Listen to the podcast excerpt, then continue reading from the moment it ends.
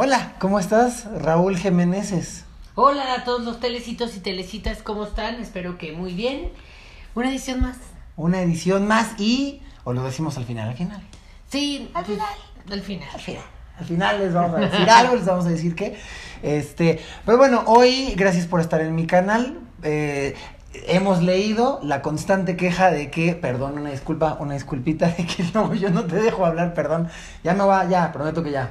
Este, voy a dejar que hable ampliamente el Chapis. Regularmente tiene que ver como con el, el tema, o sea, regularmente si Pablo propone un tema como que va para su canal y así al revés para el mío, y pues como que decidimos tomar el dominio del tema, pero está bien. Sí, no, y luego yo me emborracho de poder. Yo me emborracho de poder, entonces una disculpita eh, a los telecitos y a ti. Vamos a dejar que hables ampliamente hoy. Eh, y seguramente Y que podrás. no tiene nada que decir. No, se- seguro que sí, porque hoy vamos a hablar de nuestra última obsesión, de este loop del infierno en el que caímos recientemente llamado Acapulco Shore. Acapulco Shore, que en realidad es algo como que hemos visto desde hace varios años, desde que salió y así, pero como ahora ya subieron todas las temporadas a Amazon, pues como que ya dijo así, o sea, es como que capítulo no vimos. Pero pues está fuertísimo como todo lo que sale en este reality. Y es que lo que pasa es que creo que lo empezamos a ver un poco irónicamente y, y otro, eh, por otra cuestión que creo que es importante eh, tratar en, este, en esta edición, que es por una cuestión de superioridad moral, que creo que es lo que nos lleva a la mayoría de los que vemos este programa a verlo, ¿no? Y también, bueno, hay diferentes este, razones por las que la gente lo ve. Nosotros sí, lo empezamos a ver, pues sí, este, ahí medio para burlarnos y de pronto ya nos encontramos en este loop donde ya no podíamos dejar de ver esta maldita droga. La verdad es que yo sí me escandalicé cuando lo empecé a ver, cuando salió, recién salió, eh, me escandalicé muchísimo. Yo decía, como no es posible que se comporten así, que no tienen límites, porque además yo soy una persona que se súper eh, autolimita, o sea, nunca me van a ver ahí perdiendo el sentido, juicio, eh, borracho en las fiestas, ni, ni nada, o sea, como que me autocontrolo muchísimo. Entonces, pues para mí es ver, pues, ni adolescentes ya bien treintones todos ahí jugando a que son adolescentes, como sin responsabilidades y sin consecuencias de sus actos. Bueno, es que déjame decirte que cuando empezó Acapulco Shore, pues estaban en sus 20, los muchachitos eran muy jóvenes, y empezó en el 2014. Que yo tengo que decir, con respecto a lo que estás diciendo tú, que claro, yo desde que salió en 2014, pues detecté que había ahí unas cosas muy problemáticas y también me escandalicé un poco.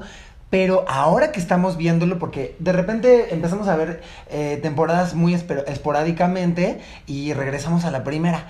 Y ahora ya con las cosas que sé y con la conciencia que he cobrado y demás, ahora ya me escandaliza mucho más. Sí, en ese momento yo decía, ay no, qué tremendo, no sé qué. Pero ahora ver Acapulco Shore con la óptica del 2020 y sobre todo las primeras temporadas, bueno, todas la verdad, pero las primeras temporadas es muy fuerte. Claro, yo creo que hay dos, dos eh, razones por las que la gente la ve.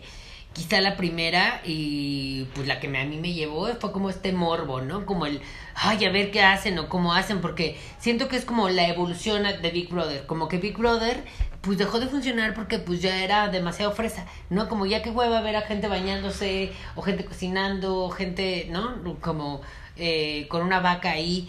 Y ahora, pues en este reality, eh, siento que no hay límites, o sea, es como literal se pueden este, estar eh, aventando cosas, emborrachando hasta perderse, caerse, este, teniendo relaciones sexuales, eh, como que, como dicen, ¿no? Nadie es de nadie y todos son de todos, o sea, como que no hay eh, ni siquiera parejas como de, ay, no te metes con él, no sé qué, al principio, ¿no?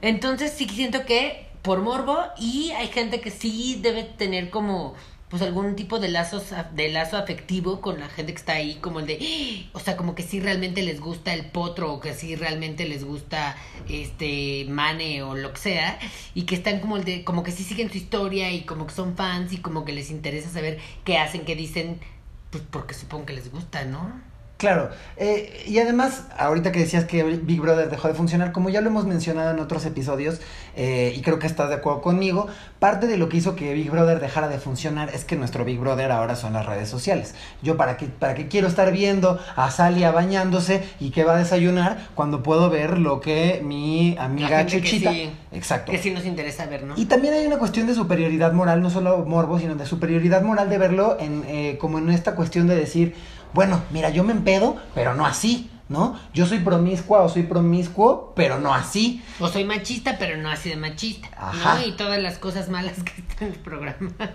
Ahora, dices algo que me parece muy interesante, que es lo de los lazos afectivos. Estoy de acuerdo, ¿eh? Porque, claro, nosotros lo estamos viendo con un ojo crítico y estamos viendo cosas horripilantes, pero debe haber gente que sí lo ve como algo aspiracional, que sí quiere ser como Manelik, que sí quiere estar así de mamado como el Yawi, ¿no? Ujú, Totalmente. Yo creo que, de hecho, bueno, uno de los puntos que tengo aquí es que se me hace que el cast, o sea, la gente que está ahí es eh, ideal porque te puedes sentir identificado con alguno de ellos, ¿no? Y, de alguna u otra forma. O sea, obviamente no meten como ningún intelectual y, y gente como que tenga más de tres neuronas, ¿no? En la cabeza porque si no, pues no harían un chingo de cosas. Pero, este, como en, en la cosa más banal, sí puedes decir como, ah, yo soy tan eh, superficial como tal. O sí me gustaría operarme como tal. O me gustaría tener ese cuerpo. O yo soy el que rescata a la gente en las pedas. O yo soy el que se pone hasta, la, hasta las chanclas. ¿Qué estoy diciendo hasta las chanclas?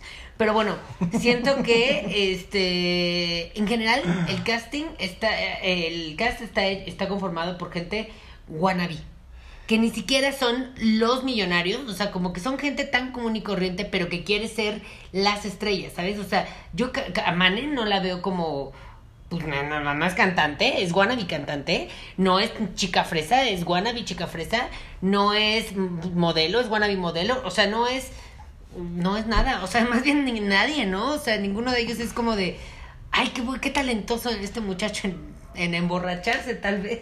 Pero te voy a decir que, te voy a decir que, sí, a lo mejor eh, eh, no son cantantes, no son modelos, no son lo que pretenden ser hoy en día, pero yo creo que la mayoría de ellos no entraron, a lo mejor alguno muy astuto eh, entró pues sí con la intención de usar Acapulco Shore como una plataforma, pero yo no... Yo no creo, yo creo que se Eso. les dio. Exacto, yo no, exactamente. Yo no creo que ellos hayan entrado pensando, claro, y de aquí me voy a hacer una carrera musical. No, yo creo que entraron en este rollo de, ay, salir en la tele, porque como hemos dicho hasta el Y cansancio, les van a pagar y que les pagan súper bien. el foco es cabrón, el foco es cabrón. Digo, el, El el- vidrio. el vidrio es que. El foco. Bueno, el foco también es cabrón, no, pero el vidrio es cabrón y entonces es una de las drogas más fuertes del mundo. Y entonces, claro, es seductor. Ahora sí que como la mamá de Veneno, ¿no? La mamá de la Veneno en la serie Veneno, que dice, oye, pues, pues a mí también me gusta salir en la tele. Yo estoy ahí porque me gusta. Entonces, seguramente sí, este, seducidos por salir en la tele, pues entraron a esto. De repente, Acapulco Shore se vuelve un fenómeno y eh, pues se les da la oportunidad de a lo mejor grabar un álbum alguno, tener su estudio de tatuajes a otro. Eh, para introducir el tema, eh, Acapulco Shore, que seguramente la mayoría de la gente que ve esto, si bien no ha visto Acapulco Shore, seguramente sabe de qué estamos hablando. Este, la verdad es que nosotros no lo habíamos visto tanto hasta que lo subieron a Amazon y nos clavamos viéndolo. Pero bueno, Acapulco Shore, para quien no sepa, que seguro sí, es un spin-off de Jersey Shore. Eh, y pues la premisa es meten a un grupo de solteros ultra buenos, ultra alcohólicos, ultra fiesteros, los meten en una casa con un chingo de eh, alcohol y entonces pues este el puro desmadre. Sí, ¿no? como la tropicalización de eh, pues el Jersey Shore y el Gandia Shore y el gringo, ¿cómo se llama? El- Este- Es que el primero fue el Jersey Shore. Ah, ok. Que es el gringo, y de ahí se derivan el Acapulco Shore, este Gandhi Geordie Shore, Shore. Geordie Shore, que es el inglés. Ah, el inglés, sí. Y hay algo que decías que me parece muy interesante es que nos podemos que cualquiera se puede identificar con cualquiera de ellos, sí o si no, todos conocemos a alguien así. Ajá. ¿no? Todos conocemos a un güey que solo está pensando en el gimnasio, todos conocemos o, Alguien o- que estás pensando solo en la peda. o sabemos de una morra que, que su sueño es encontrarse un sugar daddy, o sea, sabemos o conocemos de esta gente y hay un morbo ahí de ver, quiero ver a qué llegan, y siempre es, van a llegar a más, ¿no? O sea, eh, eh, quiero ver qué más hacen, porque ya los vi y, y el otro día estábamos, este, pues viendo este episodio en donde cogen y es súper explícito todo, ¿no? Entonces es como de, ah, puta, a ver qué más, qué más nos dan, ¿no? Sí, o sea, que ves la pelea y además, exacto, yo no sé si hay límites, o sea, no sé si digan como de, ok, se pueden golpear, pero no matarse, o no sé cuáles son las reglas. Pero sí, o sea, como que las primeras peleas dices, ah, ok, sí está viendo pelea fuerte, pero no sabes hasta dónde está permitido, o sea...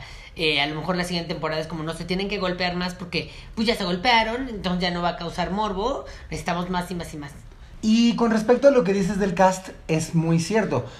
Eh, y hay un tema que quiero tocar contigo más adelante eh, sobre qué también bueno, es que tal vez no nos corresponde a nosotros decir bien, mal, bueno, malo, pero eh, qué tan problemático es este contenido.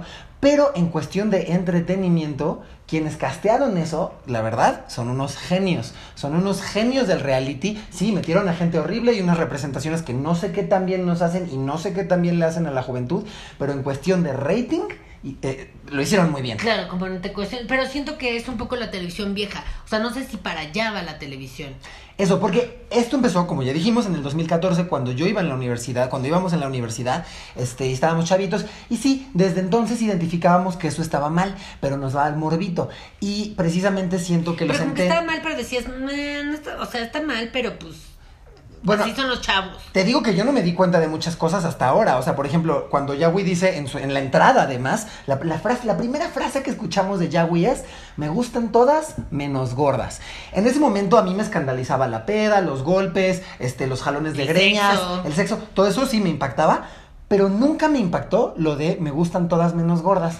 Y hasta ahorita que lo vi y hasta ahorita que estoy más consciente de la gordofobia y de mi propia gordofobia que yo estaba reproduciendo en ese momento, ahorita que estoy consciente o un poco más consciente de ello, digo, híjole, hay, Sí. hay más cosas de las que nos dábamos cuenta entonces. Y tienes razón, porque yo creo que los centennials sí ya buscan otro tipo de entretenimiento. O sea, precisamente en Euforia, eh, por ejemplo, eh, la más perra, que es la Maddie, nunca es mala con las otras.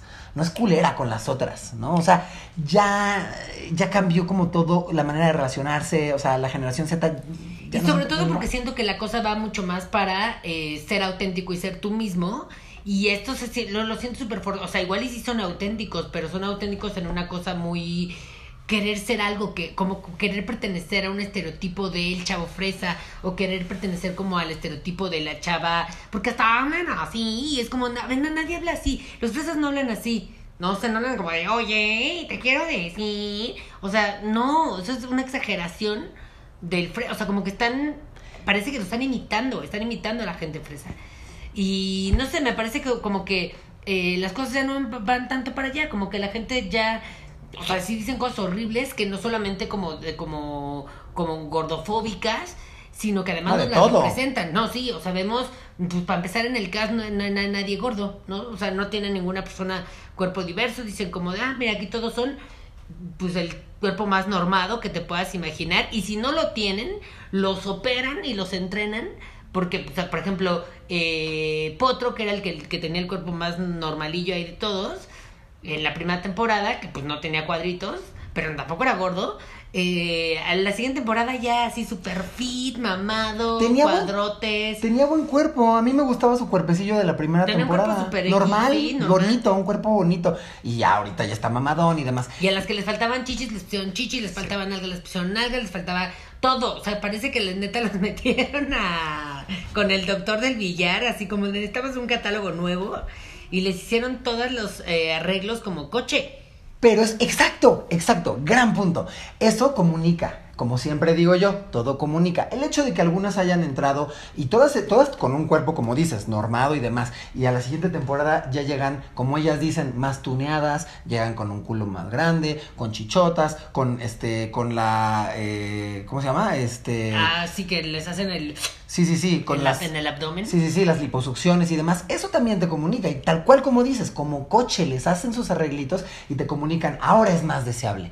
Sí. Ahora Manelik es más deseable. Porque tiene la nariz más respingada, porque tiene labios más carnosos, porque es más frondosa, por etcétera, ¿no? Y eso, eso es muy fuerte. Hablando de cuerpos normados, tenemos una amiga, este, que no tiene cuerpo normado, eh, a la que invitaron a Acapulco Shore, porque como también ya hemos dicho antes, el capitalismo no es estúpido y se va moldeando al- a, los valores de la época. Pues seguramente alguien, nada tonto, que trabaja en la producción de Acapulco Shore, dijo, como que podríamos meter a una chica curvy, ¿no? Afortunadamente nuestra amiga dijo, no, yo no voy a... Quiero que me tomen en serio. Y aparte tiene una, car- una carrera artística que quiere que sea tomada en serio, entonces yo creo que nuestra amiga hizo lo correcto.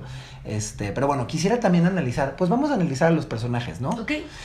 Eh, quiero empezar eh, un poco, pues, hablando en general de las mujeres de Acapulco Shore. Si quieres, empecemos con mujeres y luego hombres. Ok, perfecto. Las mujeres. Eh, y aquí sí tenemos que mezclar un poco con los hombres. A mí me llama muchísimo la atención que los hombres desde que llegan a la casa se vuelven eh, amigos. Hay una camaradería, está la cofradía masculina, que es algo que hacen los hombres generalmente, ¿no? Y El aparte... club de Toby que le llaman. Y aparte es, es una mamada porque llegan y, y- y el argumento para hacerse amigos es, está mamado, se ve que hace ejercicio, podemos ser amigos. Ajá. O sea, su amistad, su amistad está basada en esa mamada. Y las mujeres, por el contrario, segundo uno que llega una nueva, dicen quién es esa puta, este... Ya es, ya es su enemiga. Enemiga desde el segundo uno, desde el segundo Todavía uno. ni la conocen y ya es su enemiga. Desde la temporada 1 llegaba una, llegaba una nueva y Karime ya estaba diciendo, yo a estas ya les estoy viendo el código postal. Claro, porque en, al final del día, te digo que nada más están replicando estereotipos. O sea, tanto los güeyes están diciendo como, ah, los güeyes nos llevamos súper bien siempre y cuando no se metan con mis viejas. Eso. Y las viejas están re- re- como replicando el estereotipo de las mujeres somos las peores enemigas de nosotras mismas. Entonces, hay una competencia todo el tiempo con las mujeres y no tanto con los hombres. Como que los hombres sí tienen una cosa muy de hay que llevarnos bien. Bueno, pero sí. O sea, como que en general. Porque iba a poner aquí como a Chile como una excepción, que al principio medio lo odian. Pero eh, en general siempre están llevándose bien entre ellos, ¿no? Pero el chile lo odian porque es nuevo y por otra serie de, de factores, pero por lo menos al principio, y, y no, de hecho las mujeres durante todas las temporadas replican eh, la misma narrativa, de que llega una mujer nueva y desde que entra es la puta, la fea, no está bien operada, está culera, es nuestra enemiga. Y eso lo único que hace es... Y ni de pedo se va a coger uno de estos güeyes. o Exacto, sea, es perpetuar eh, la idea de que las mujeres son enemigas naturales de las mujeres, que como ya hemos dicho, es una mentira patriarcal.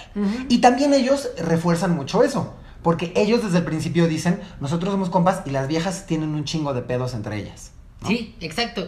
Eh, y también me parece que las mujeres, bueno, en realidad todos son como súper, súper clasistas, pero yo diría que las chicas siempre se están nombrando como gatas.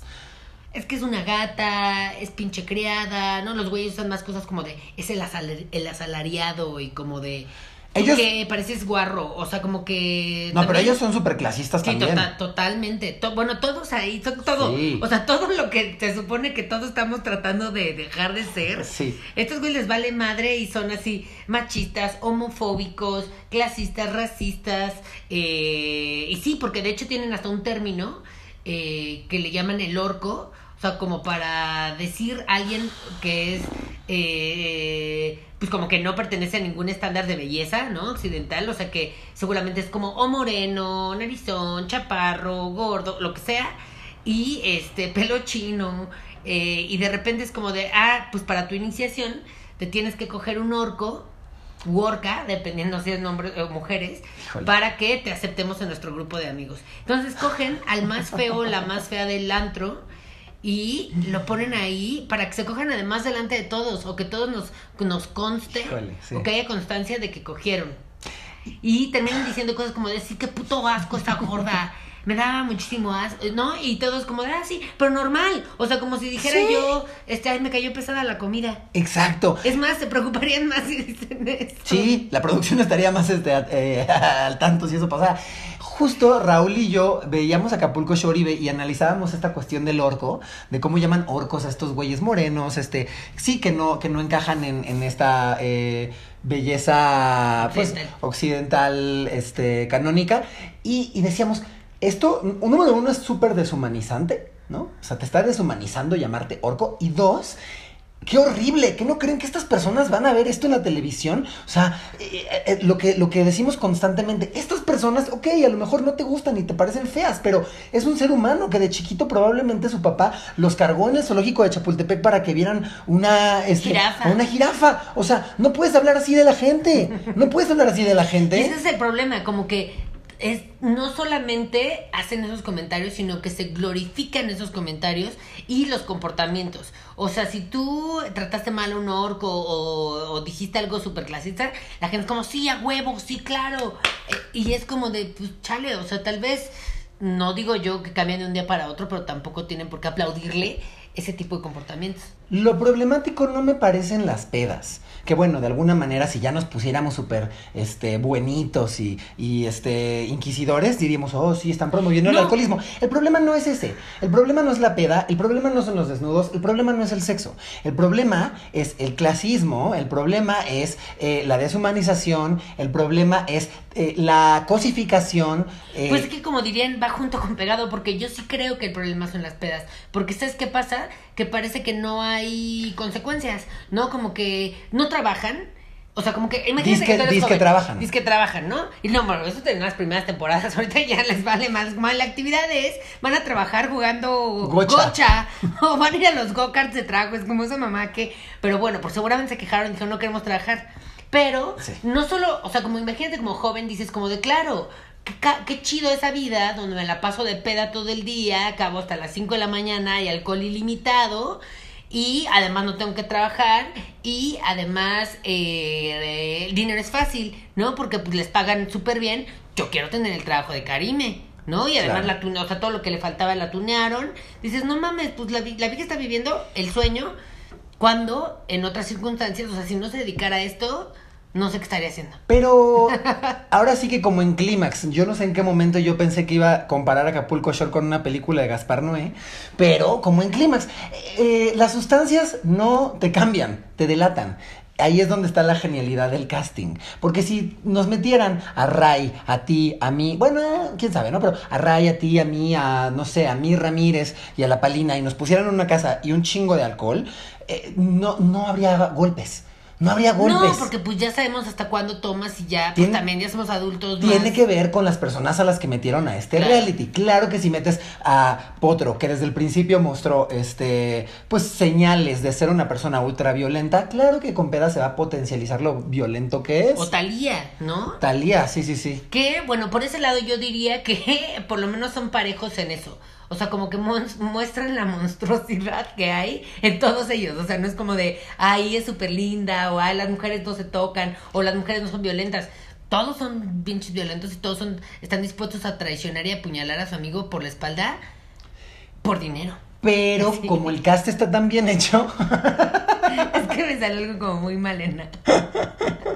no, pero como el cast está tan bien hecho, este sí cuidaron, por ejemplo, meter a este arquetipo de la, la chica cagada, que es Karime, que sí, Karime también es superficial, también le encanta la peda y el sexo, pero por ejemplo, Karime nunca la, la hemos visto, a lo mejor, la verdad es que yo no sé porque no he visto todas las temporadas, a lo mejor en algún momento cuando le echó la, la, eh, leche a Eletra, pero fuera de esa vez, nunca hemos visto a Karime agarrada de las greñas de otra, nunca la hemos visto agarrada de las greñas, porque su papel ahí es ser la chistosita, es ser la cagada, es la que dice las catchphrases, ella es la Ajá, sí. eh.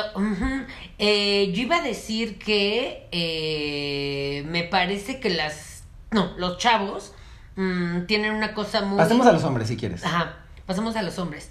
Eh, me parece que los hombres están todo el tiempo siendo extremadamente machistas, o sea, como que no hay... Bueno, para empezar no hay diversidad, ya metieron en las últimas dos a un gay. Que ahorita hablamos de eso porque es muy interesante. Ajá. Pero, eh, pues sí, era así, nosotros entre hombres, y entonces como, como somos hombres, les podemos decir putas a las mujeres. Se refieren a las mujeres como putas todo el tiempo, así como, ah, esta anda de puta, y es que ves a puta, y como que tú o yo, o sea, como que... ¿Y cómo las tratan? objetos, sí. Co- como objetos, Son súper objetos, y como si fueran inútiles, ¿no? Y es mía, y te cogiste. Y el único, la, uni- eh, eh, la única razón para putearse con otro güey es si se metieron con nuestras viejas. Ajá. ¿no? Y... Porque ahí estás rompiendo la cofradía. Y esta, o sea, esto me acordé por, por el personaje de Karime, eh, que es bisexual. Y, pero no es como bisexual, así como, así que no lo retratan como cualquier persona bisexual, sino como de, ah, es bisexual, pero como la fantasía del hombre para coger con dos mujeres. Claro. ¿Sabes? O sea, no es como de, ah, si ella va a coger con dos güeyes, no. Tienen que coger con dos mujeres, con un hombre y una mujer para que el, para que el güey se sienta con dos viejas. Y, es, y eso es bien homofóbico, porque entonces lo que estás comunicando es que las mujeres eh, no heterosexuales existen en función del placer del hombre. Sí, la fantasía machista de la bisexualidad. Y ahora que decías de que los hombres son súper machistas, que eso es evidente, las mujeres también son altísimamente machistas. Manelik, que ahora que revivimos la primera temporada que le estábamos viendo, viendo, Man- Manelik, lo, de las primeritas cosas que dice entrando a la casa es, aquí no va a haber cuatro cabrones, va a haber cinco cabrones, porque yo soy un güey. Y poniendo por encima al hombre... eh, sobre la mujer, Ajá. diciendo, yo soy más chingona porque yo soy como un hombre, y yo cojo como un hombre, me comporto como un hombre. Eso es ultra machista. Claro, como Ajá. ¿Y qué, qué, es, qué es ser un hombre? Ahí tendríamos que cuestionarnos. ¿Qué cosas te hacen, te hacen ser un hombre? ¿Ser sexualmente activa te hace ser un hombre? Porque entonces estás descalificando a las mujeres que tienen una vida sexual activa, ¿no? O sea, es bien problemático. Y, ya, y no podemos dejar de mencionar a Manelik. Ya habíamos pasado a las mujeres, ya sé, pero Manelik está perfectamente casteada. Como una jefa mía dijo, esa mujer es... Sí, lo, lo- lo peor, trash, todo lo que tú quieras, eh, un horror de persona, Belcebú, pero es oro televisivo. Yo creo Oro de que reality. tanto ella como Yagui, que además pasan a ser pareja, ¿por qué pasan a ser pareja? O sea, resulta que son parejas después. eh, me parecen las personas mani- más manipuladoras que yo conozco, o sea, que, que- que- que he percatado que existen. O sea, Sí. Todo el tiempo están moviendo sus hilos y hablando mal de alguien para que esa persona reaccione y entonces vaya y le haga de pedo. O sea, todo el tiempo están haciendo, como Fifi O'Hara de RuPaul, así, hablando mal de alguien para hacerlo sentir inseguro, haciendo preguntas, o sea, como que eh, conectando eh, las inseguridades de las diferentes personas para ellos salirse con la suya. Y El tropo del villano, ellos son los villanos. son los villanos, pero no lo venden así. Pareciera que Yagui está rescatándolas a todas, se porta muy buena gente y que él es muy zen y centrado. También a la Mane la manipula horrible. Y pues bueno, que Dios los bendiga, pues se van a casar. ¿Se van a casar? Pues sí, se- ella le pidió matrimonio en la última temporada y por qué hace estas cosas. Perdóname, perdóname, mamá, por ver estas cosas. Perdónenme, título universitario. Este, no, no, tampoco hay que glorificar la universidad.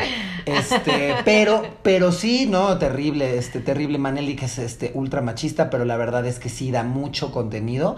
Habría que cuestionarnos si vale la pena el contenido por las cosas que comunica, porque te aseguro que muchas niñas quieren ser como Manelik. Sí. Y eso a mí me da miedo. Es que creo que en general todos los personajes reflejan eh, como una idea falsa de lo que es ser exitoso. Sí. ¿No? O sea, como el de ser exitoso es, pues ganar, eh, irme a chupar, que en los santos me pongan en la parte VIP, que yo ya esté súper tuneado, este, que todas las viejas quieran conmigo, eh, y pues no, o sea, a lo mejor...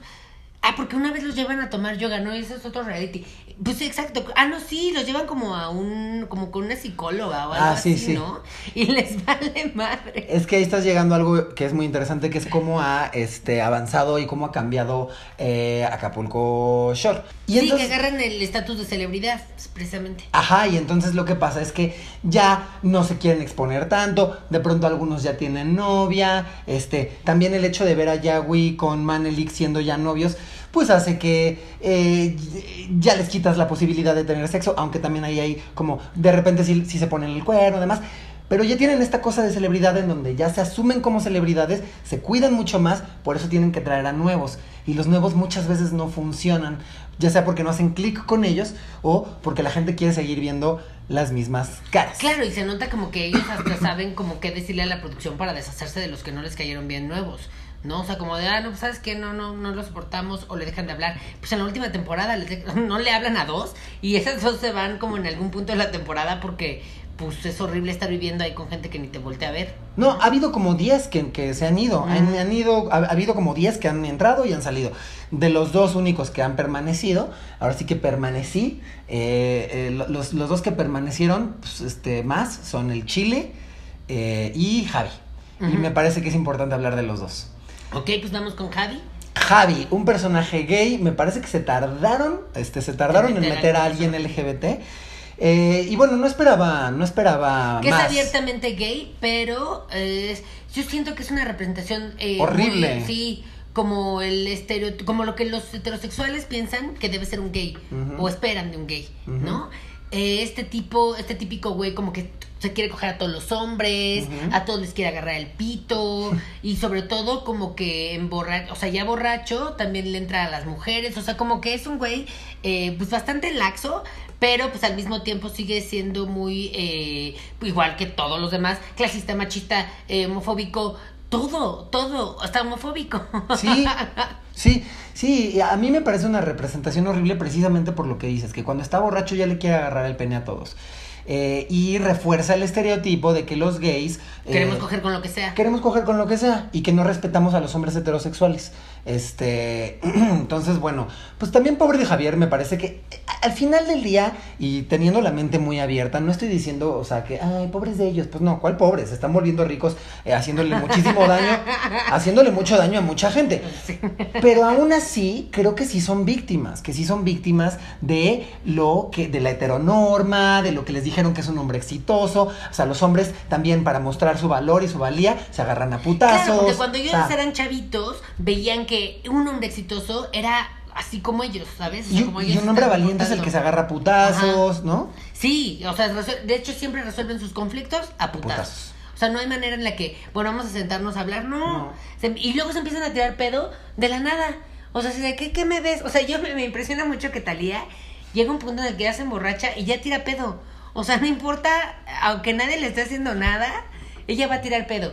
Y eh, Javi, mal. O sea, siento que va a ir a hacer... Eh, pues, pues sí, a chupársela a los heteros, o sea, a, las, a los hombres y a las mujeres. Literal y figurativamente, ¿no? Sí.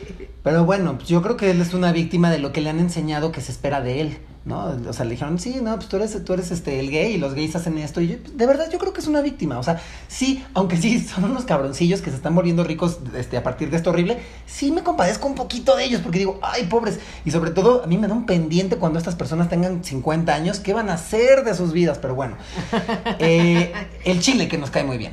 Chile es un pers- el ganador de Big Brother, el último Big Brother de aquí de México, y ahora entiendo por qué, pues es como el que más tiene ahí, como dirías, TV Gold, o sea, sí, eh, pues una estrella, ¿no? Para, para, para los realities. Yo no ¿Por qué? creo. Porque no tiene límites, porque está dispuesto a todo. Porque, ¿qué dice? Eh, ¿Me tengo que bajar los calzones de aquí? Sí, claro, me los bajo. ¿Tengo que, que vomitar? Claro, vomito. O sea, está dispuesto a todo y al mismo tiempo me parece como que es un poquito el más consciente, como que va en son de paz a todos lados, buena onda. Y, eh, pero eso no, eso no lo exime de que sea también un, un alcohólico súper, este, grosero y como que, no sé, como que también se comporte, Sí, como ese chango. acosador, ajá, súper acosador.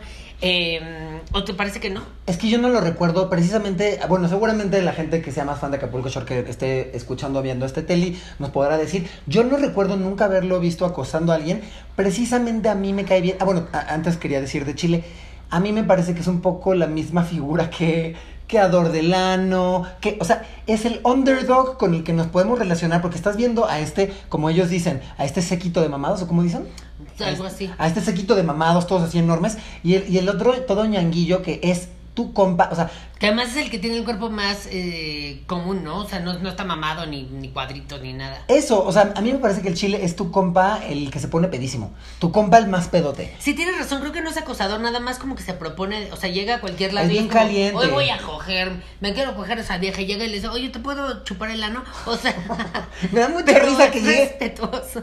Eh, eso, eh, a mí me cae, o sea, Bueno, es que no sé, o mí- sea, si, si mucha gente dice como, ay, yo no quiero ni que me hagan un piropo, pues menos que lleguen y me digan, oye, ¿te puedo chupar el ano? bueno, pero por lo menos pide permiso. no, mira, a mí me Es cayó que muy bien. lo ya no sé. Eh, eso, es que el- ahora sí que aplica en tierra de ciegos. El tuerto es rey. El tuerto es rey.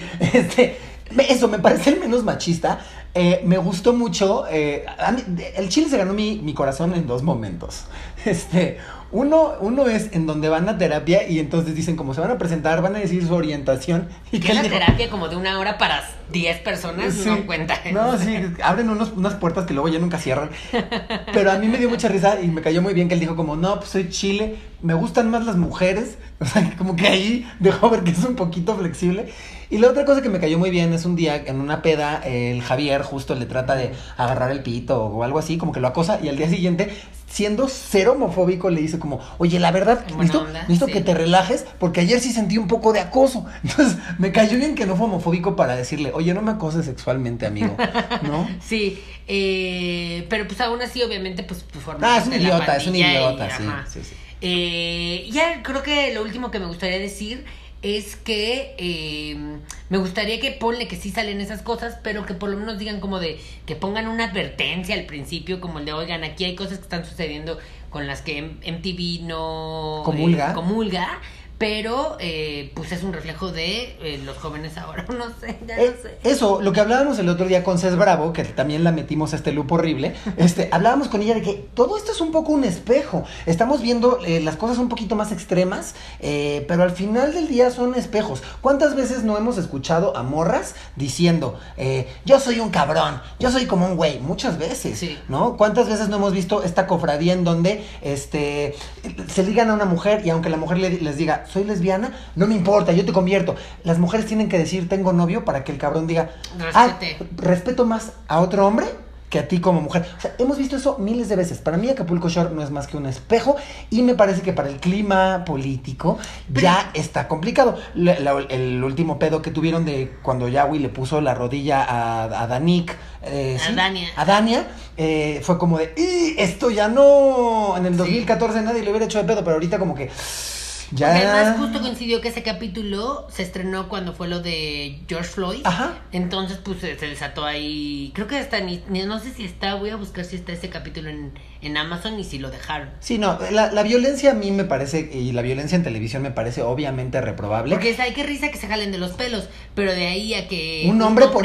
sometiendo a una, a una morra, o sea, no, todo es- la violencia siempre está mal. Sí. Y hay mucha violencia en Acapulco Shore, pero pues bueno, habría que replantearnos este y también creo que aquí como como como televidentes nosotros también tenemos la responsabilidad y de hecho estamos siendo un poco cómplices. Por lo menos estamos viéndolo con un ojo crítico, no por justificarnos, pero estamos siendo un poco cómplices al verlo. Creo que ahí como Y como un televidentes punto, no tenemos sé si una te pasa, responsabilidad. que ya después como ya entramos en el loop de ver varios capítulos, luego ya ni sentí, ya ni nos asusta, ya es como, ah, mira Sí. qué normal. Pero al mismo tiempo, sí nos saca un poco de esta burbuja que siempre hemos dicho como que vivimos en la burbuja de todos nuestros amigos tan conscientes o por lo menos tratan de, o Sí. etcétera. Y, eh, y pues aquí les vale madre, ¿no? Yo creo que, pues concluyendo, creo que no le doy muchos años de vida a este reality. Yo creo que se va a acabar pronto su fiesta. ¿Quién sabe? Porque el, morbo es muy fuerte, pero bueno, sí. Creo que es de los que más venden MTV, ¿no? Sí. Pero pues para allá no va la cosa. No, yo creo que la gente va a ir agarrando la onda y va a decir, oye, como que ya no está tan padre ver a dos morras pegándose por un güey, ya no está tan padre ver a un hombre sometiendo a una mujer para que la novia le pegue. O sea, creo que sí cada vez somos más conscientes y sí vamos a ir como erradicando este tipo de cosas. Sí. Y pues bueno, hemos llegado al final de este bonito episodio de Acapulco Shore. Rulas, ¿quieres hacer un anuncio? Sí, eh, el día de hoy va a ser eh, el último episodio de Telly, por lo menos de esta temporada. De esta temporada, no se asusten, va a haber segunda temporada. Porque, eh, pues, ya vienen las vacaciones de diciembre, tenemos que ajustar calendarios porque Pablo va a retomar el, el gay fuera de serie, yo voy a retomar el ta, ta, ta, ta, porque por fin va a llegar mi banca. Y, este, pero, pues sí, creo que es un proyecto que nos gusta mucho y queremos seguirlo haciendo. Sí, totalmente. O sea, nosotros siempre decimos, y alguien una vez nos comentó, no somos muchos, pero aquí andamos totalmente. Aquí nos importa la calidad, chavos. Este. Y eso, o sea, este yo digo que es como mi proyecto, eh, que es el- mi proyecto cantante de Metro. No tiene muchos recursos, pero lo hacemos con harto amor. Entonces, sí, no se va a acabar, nada más nos vamos a tomar ahí un mesecito chance y res- regresaremos con la segunda temporada. Ya Sí, tenemos en capítulos enero. planeados y todo el pedo. Este, y bueno, algo que quiera recomendar. Yo les quiero recomendar un, no sé si reality, pero bueno, sí es un poco reality. Se llama Prop Culture, está en Disney Plus.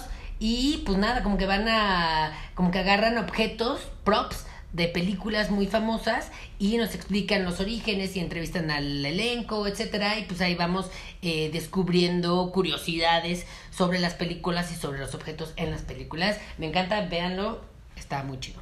Chingón.